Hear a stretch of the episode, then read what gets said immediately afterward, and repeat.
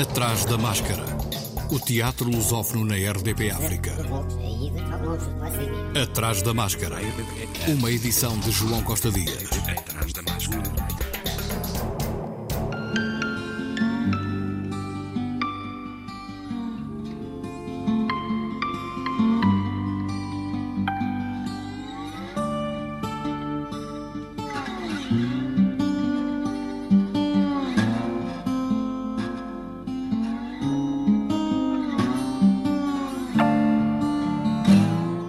Teatro Griot celebra 12 anos e volta à cena de 1 a 3 de outubro. Quando se anunciou o primeiro confinamento em Portugal, o Teatro Griot tinha acabado de sair de cena com o espetáculo Luminoso Afogado no Espaço Alcântara e ia iniciar o espetáculo Riso dos Necrófagos, que se estreou em abril passado na Culturgest.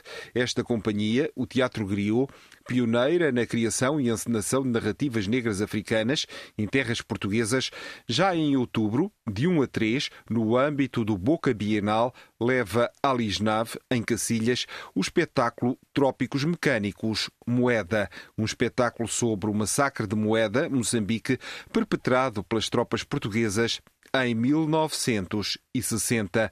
Zia Soares, a diretora artística do Teatro Griot, falou ao Atrás da Máscara da importância destes 12 anos de atividade para a companhia. De facto, passaram 12 anos uh, e são 12 anos muito, muito preenchidos, muito intensos, vividos com muita intensidade. Uh, quando nós iniciámos, uh, não sabíamos ainda muito bem o que iríamos fazer com, com a companhia. Sabíamos que tínhamos vontade de fazer coisas, tínhamos vontade de fazer coisas juntos com as, com as pessoas que, que, que, que estavam na companhia e, e, foi, e foi um processo, eh, é um processo que, que é dinâmico, que se vai alterando, que se vai uh, reconfigurando, uh, que se vai construindo ao longo, ao longo do tempo. Portanto, chegar aqui a 2021 e pensar que conseguimos manter-nos durante estes 12 anos com atividade continuada, com programação continuada, deixa-nos muito espantados e ao mesmo tempo muito felizes e muito esperançados uh, naquilo, que está, naquilo que está para vir. A diretora artística falou dos trabalhos desenvolvidos ao longo dos anos. Acho que todos os projetos foram absolutamente marcantes e estruturantes uh, na companhia. Uh, e aqui não posso, obviamente, deixar de, de referir o profundo agradecimento e a profunda admiração por todas as pessoas que colaboraram ao longo de todos estes anos com a companhia.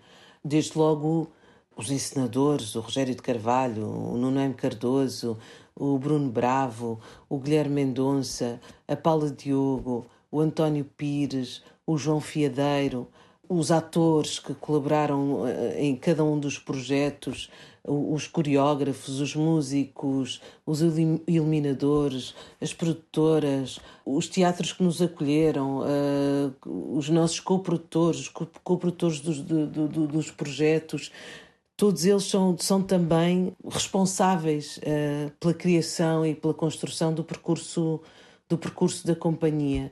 São intervenientes ativos naquilo que, que, que a companhia foi sendo isso foi transformando uh, ao longo do tempo.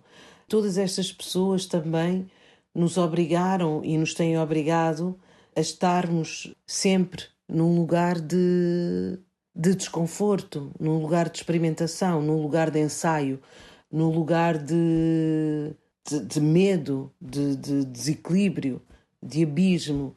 E isso também nos impulsiona muito e nos inspira muito e nos dá e nos dá muita vontade de continuar. não nos deixa num lugar de, de conforto, de adormecimento. E, portanto, aproveitar também esta oportunidade para agradecer a, a todos estes colaboradores uh, maravilhosos que tiveram a generosidade e o interesse uh, de se juntarem ao projeto Griot e também ao público, ao público que nos tem acompanhado sempre ao longo deste tempo e que felizmente é cada vez um público mais abrangente, mais diversificado. Isso é também motivo de grande, de grande alegria. Zia Soares, a diretora artística do Teatro Griot, que assinala 12 anos de atividade. A companhia regressa de 1 a 3 de outubro com Trópicos Mecânicos Moeda, um trabalho conjunto com Filipe Bragança e Catarina Wallenstein. Atrás da máscara. Estreia hoje no São Luís Teatro Municipal Sou uma ópera, um tumulto, uma ameaça de Cristina Carvalhal.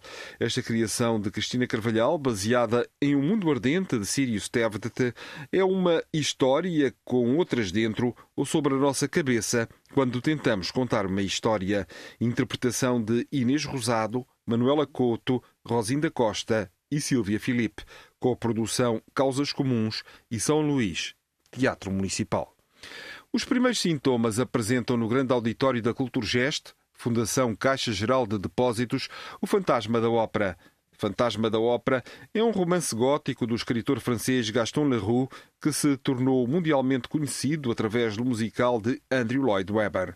Na versão dos primeiros sintomas, a famosa história de um fantasma que se apaixona por uma jovem cantora de ópera é apresentada numa encenação que volta à obra literária inicial.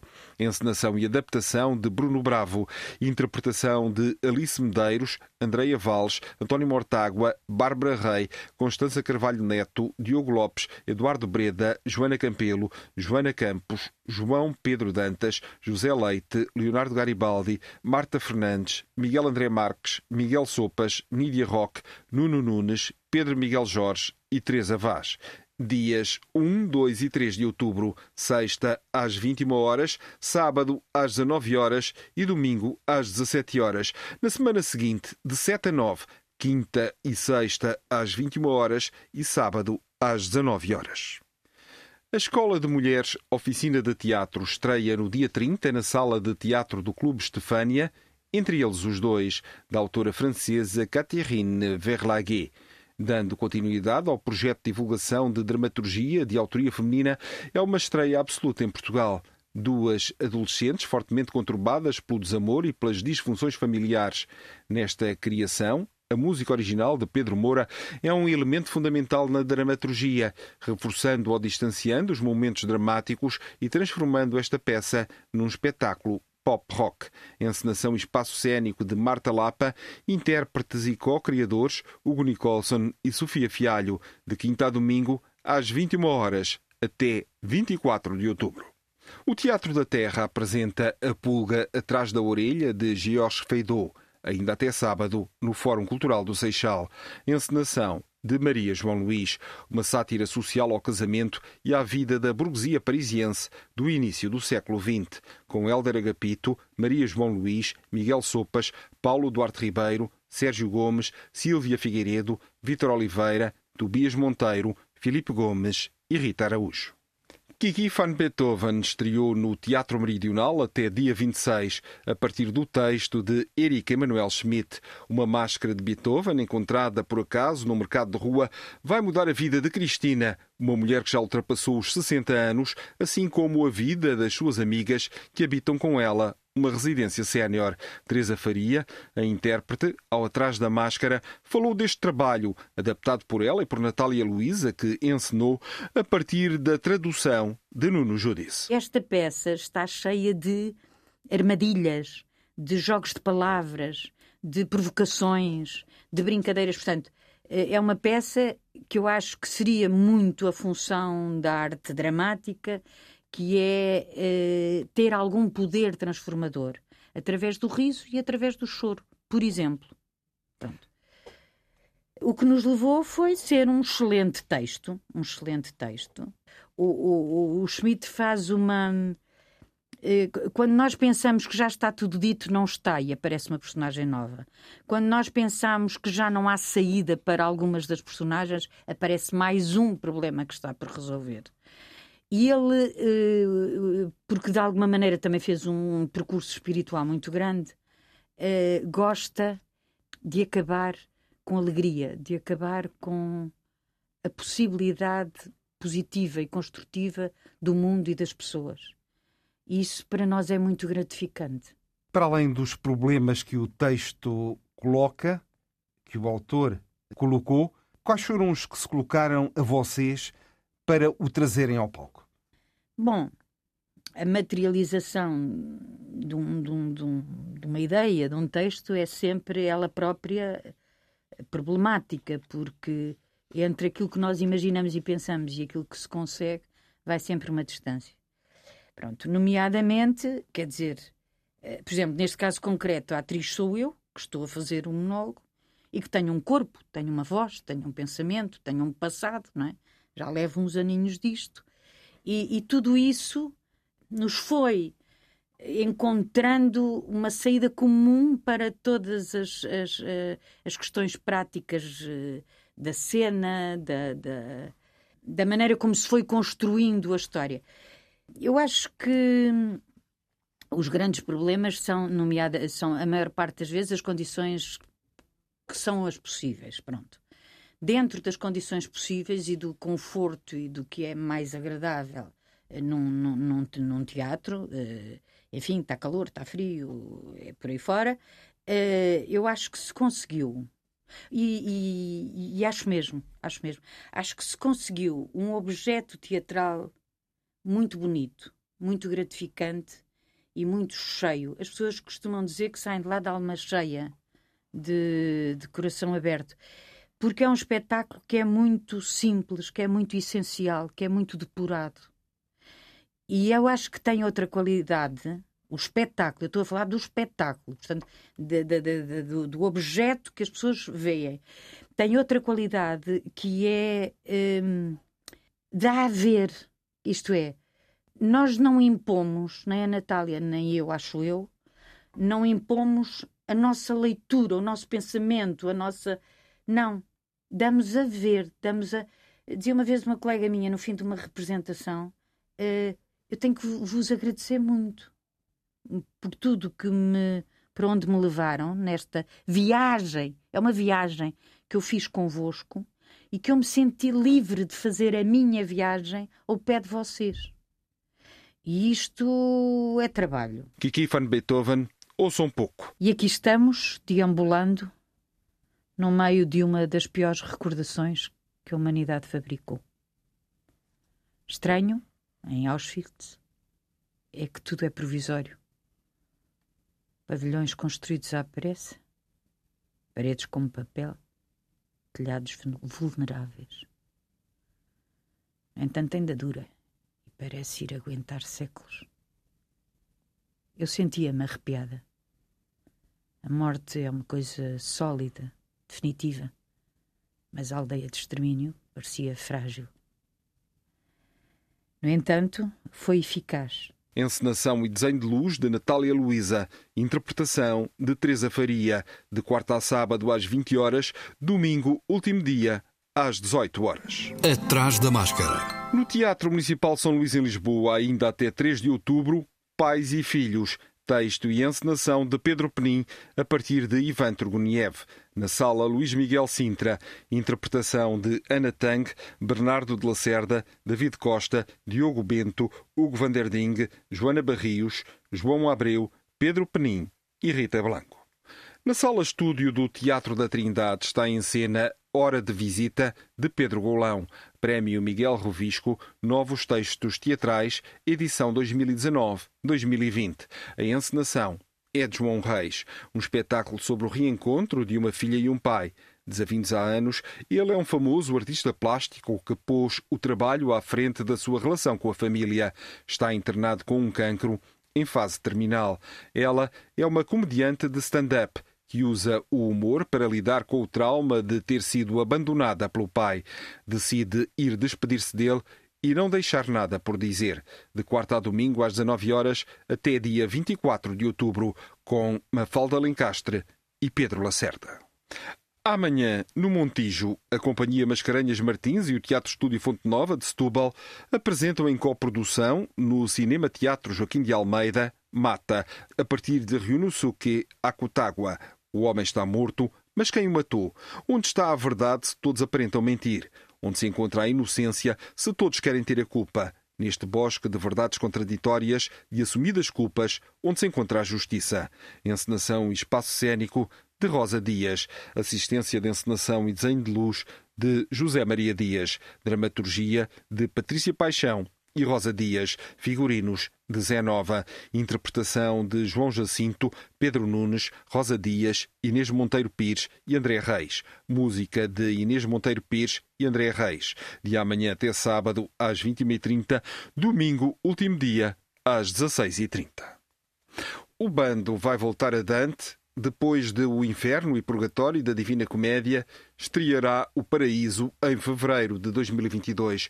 Mas antes disso, vão a Dortmund para reuniões do projeto Play On, um projeto de cooperação de larga escala anunciado pela Comissão Europeia. É composto por nove teatros de toda a Europa, com experiência comprovada no uso criativo da tecnologia digital. Vão falar aos parceiros europeus de futebol a mais recente criação no âmbito deste projeto e vão começar a traçar as linhas para o próximo projeto que estreará em 2023. De outubro a dezembro, regressa a Valdebarris a programação a que chamam Bando de Afinidades. Todos os primeiros fins de semana do mês acolhem um espetáculo diferente de grupos e artistas com os quais têm uma relação de afinidade artística. Em outubro é o espetáculo Os Guardas do Museu de Bagdade, uma criação da Nicho Associação Cultural com encenação de Graham Paulin. Em novembro, recebem o espetáculo 13 da Peripécia Teatro, com os certos de Fernando Pessoa, José Luís Peixoto e testemunhos da época. Em dezembro, acolhem a Musgo com o espetáculo Lusíadas Viagem Infinita, na Quinta do Bando, em Valdebarris.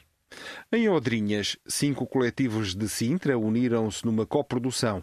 Agamemnon, de Jaime Rocha, em representação no Museu Arqueológico de São Miguel de Odrinhas, com a encenação de Paulo Campos dos Reis, que também assinou a dramaturgia com Jaime Rocha.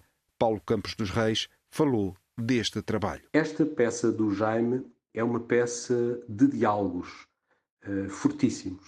É um trabalho, diria eu, uh, de atores. Os atores são muito desafiados uh, para interpretarem diálogos uh, extensos e, e, muito intensos, uh, diria também diálogos com muitas cambiantes emocionais.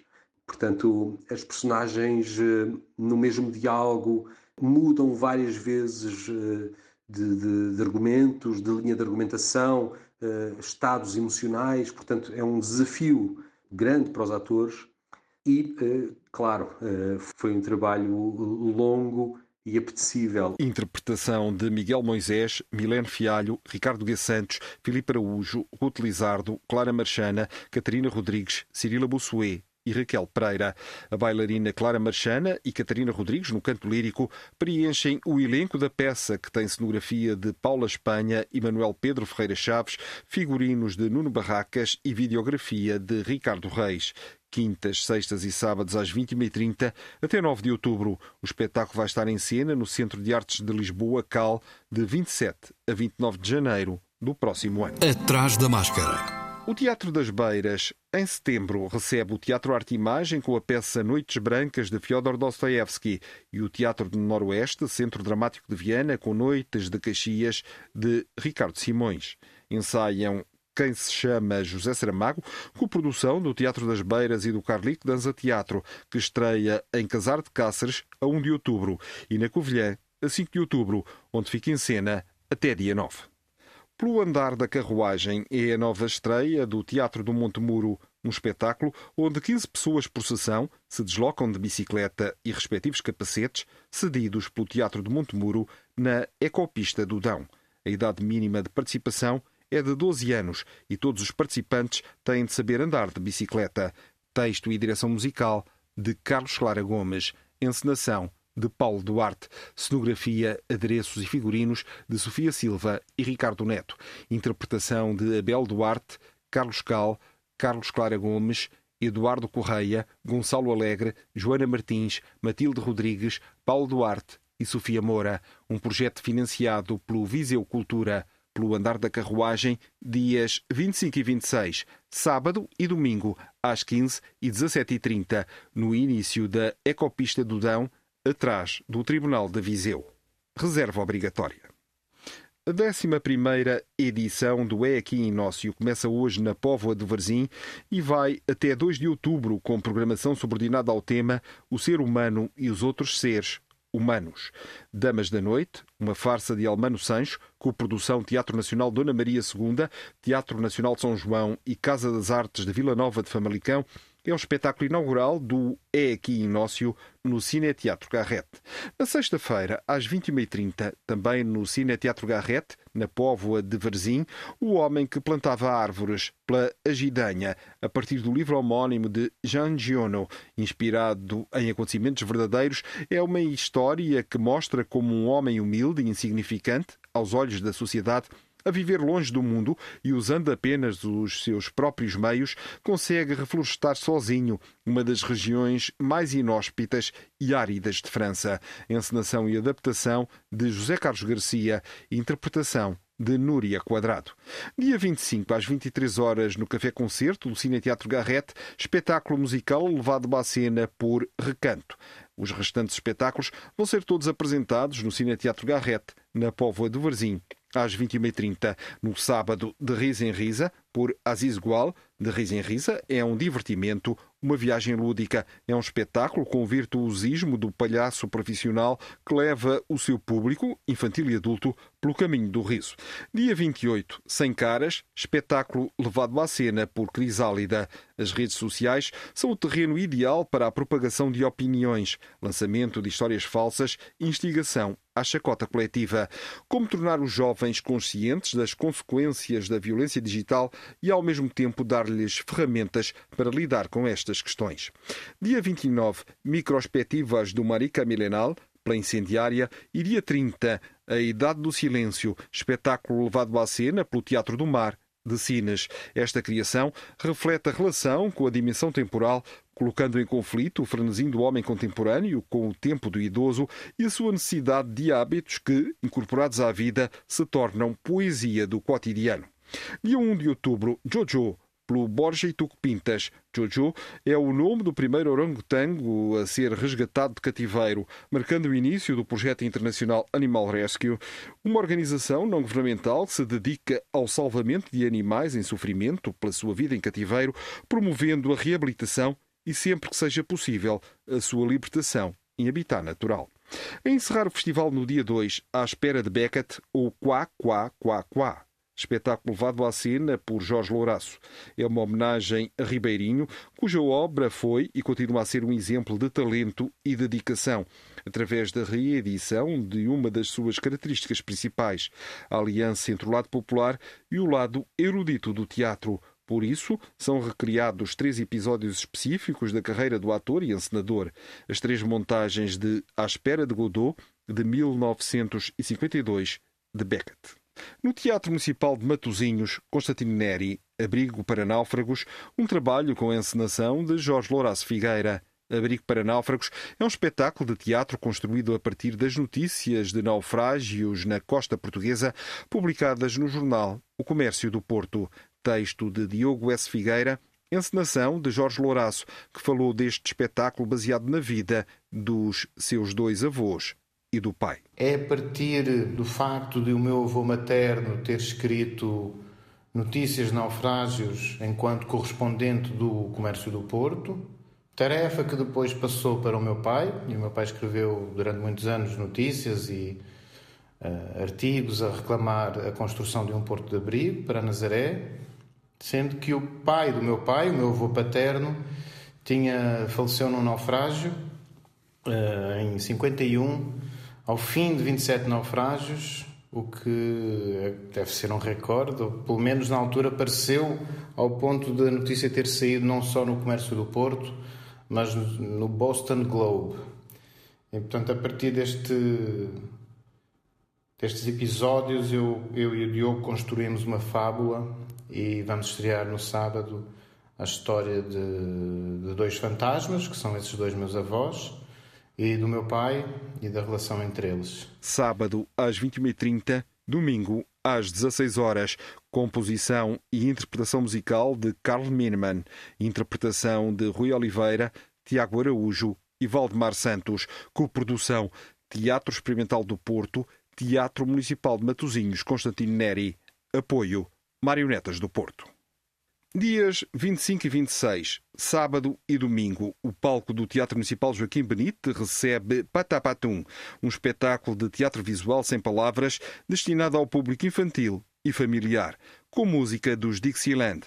As máscaras e a fisicalidade das personagens propiciam um universo cômico que é uma reflexão sobre o tempo, a infância e como são preenchidos os vazios das ausências. Sábado às 16 horas e domingo às 11, no Teatro Municipal Joaquim Benito em Almada, para maiores de 3 anos.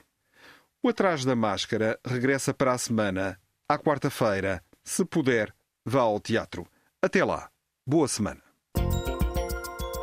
Atrás da Máscara.